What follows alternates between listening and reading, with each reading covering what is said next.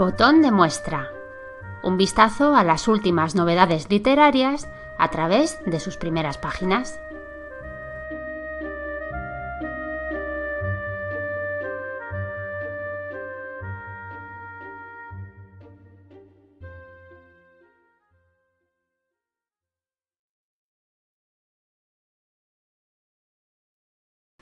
Hola, buenas tardes. Yo soy Teresa y este es un nuevo episodio de Botón de Muestra, un espacio en el que tienen cabida muchos libros nuevos y a los que pasamos revista leyendo sus primeras páginas. Hoy traemos el segundo libro, porque este es el segundo episodio, y se trata de La mirada de los peces, el último libro de Sergio del Molino, un libro publicado por Literatura Random House de 224 páginas que cuesta 17 euros en papel y 9,49 en Kindle. Sergio del Molino es uno de los integrantes del programa de radio y podcast también La Cultureta. Eh, podéis oírle ahí. Y también es muy activo en Twitter. Es un escritor que usa Twitter. Y bueno, tiene algunos libros más, como La Hora Violeta, que es un libro muy personal, muy duro o La España vacía, que fue un éxito y cuenta cómo se ha ido vaciando el campo en España y los pueblos de interior se mueren. Un libro muy interesante. Este, La mirada de los peces, eh, tiene un protagonista que es el profesor de filosofía de instituto del autor, de Sergio del Molino, pero va bastante más allá. La editorial dice de este libro, es una novela intimista, que mira al pasado desde la lucidez resignada del presente, interpelando a todo un país y a toda una generación. Un libro que yo creo que pinta muy bien y del que vamos a escuchar su comienzo. Vamos con él. Crecí en una casa comunista, de un comunismo ambiental y sin carnet, que glorificaba la educación y las buenas notas. Mi madre votó no a la OTAN en el 86 y mi abuelo era de Carrillo, aunque para entonces ni el propio Carrillo fuera de Carrillo. No te puedo dejar nada, decía mi madre. Lo único que tengo para tu futuro es que estudies. Es la escuela pública, es el instituto público. Se decía con orgullo eso de público, y se abominaba de curas y de monjas, y del internado de Sigüenza, donde encerraron a mi padre. Mi madre solo estudió secretariado cuando las secretarias aún se llamaban secretarias, en un instituto público del Retiro. Años después, cuando yo vivía en Madrid, me pidió que buscase su título.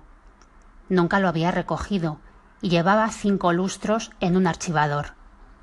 Subí la cuesta de Moyano y entré en aquel edificio luminoso y racionalista, pegado al observatorio astronómico, todo siglo XVIII, y maldije a aquellos estudiantes que parecían mucho más felices que mis antiguos compañeros de clase. Aquí no se aburren, me dije. Cuando se escapan a fumar porros, se los fuman a la sombra del ángel caído, o mientras roban libros en la cuesta. Yo fumaba porros en un portal frente al río Jano, una bodega que vendía litronas a los niños de quince años. Pensaba que el aburrimiento escolar era una cosa inevitable, sufrida por todo el mundo, pero mientras esperaba en aquel mostrador a que me diesen el título de secretariado, sospeché que no todos los aburrimientos eran iguales. Nos aburríamos. Me atrevo a usar la primera persona del plural e incluir a todos, porque cada vez que levantaba la vista encontraba la misma viscosidad legañosa, las mismas espaldas retorcidas, los mismos intentos desesperados por no bostezar y caer muertos sobre las mesas. También se aburrían los profesores, ninguno de los cuales parecía querer estar sobre aquella tarima desgastada por los bordes, bajo el retrato de un rey también aburrido, captado por el fotógrafo en el instante que antecede al bostezo. Todo en el aula se preguntaba, desde las ocho y media de la mañana hasta las dos de la tarde ¿Me puedo ir ya? La pregunta tenía algo de retórico, porque marcharse tampoco solucionaba gran cosa. ¿Irse a dónde? A comer pipas a un banco, al riojano, a fumar a los futbolines, a deambular entre el cierzo, con las manos en los bolsillos, por el Parque Mercurio o la calle Zaragoza la Vieja, a encerrarse en el cuarto con el último disco de Iron Maiden. Tenía 16 años y ya no me grababa cassettes, compraba los discos. No tantos como Mauri, que había empezado un negocio prometedor de compraventa de hachís que le reportaba muchos beneficios, pero algunos sí me compraba. Fui de los primeros en hacerme con The X Factor, el acontecimiento heavy de la temporada, el primer disco de Iron Maiden sin el cantante Bruce Dickinson, que se había hartado del heavy comercial y experimentaba con otras notas más distorsionadas y, y difíciles. Estábamos ansiosos por oír al nuevo vocalista, Blaze Bailey, que parecía un gordo cabrón, el típico inglés playero al borde del infarto. Escuché el disco de principio a fin y en su orden, con ritual, exigiendo no ser molestado durante la ceremonia. Era un disco raro desde la portada, que no era un dibujo, sino un montaje informático con colores apagados. Las canciones eran largas y también oscuras. Y la voz.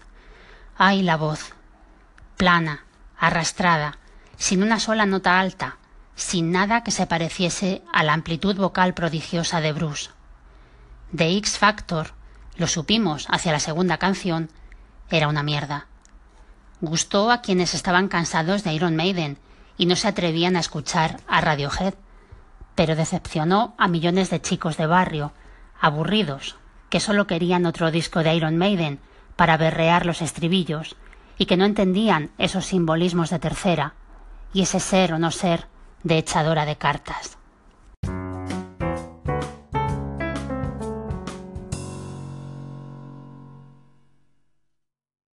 Pues acabáis de escuchar las primeras páginas del libro de Sergio del Molino, La mirada de los peces, publicado por Literatura Random House. Nada más, hasta el próximo día. Chao.